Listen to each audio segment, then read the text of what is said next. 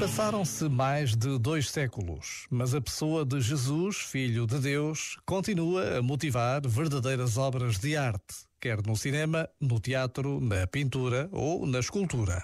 Falar de Deus continua a ser fonte de criatividade para tantos artistas, crentes e não crentes. Basta estar atento. Já agora, vale a pena pensar nisto.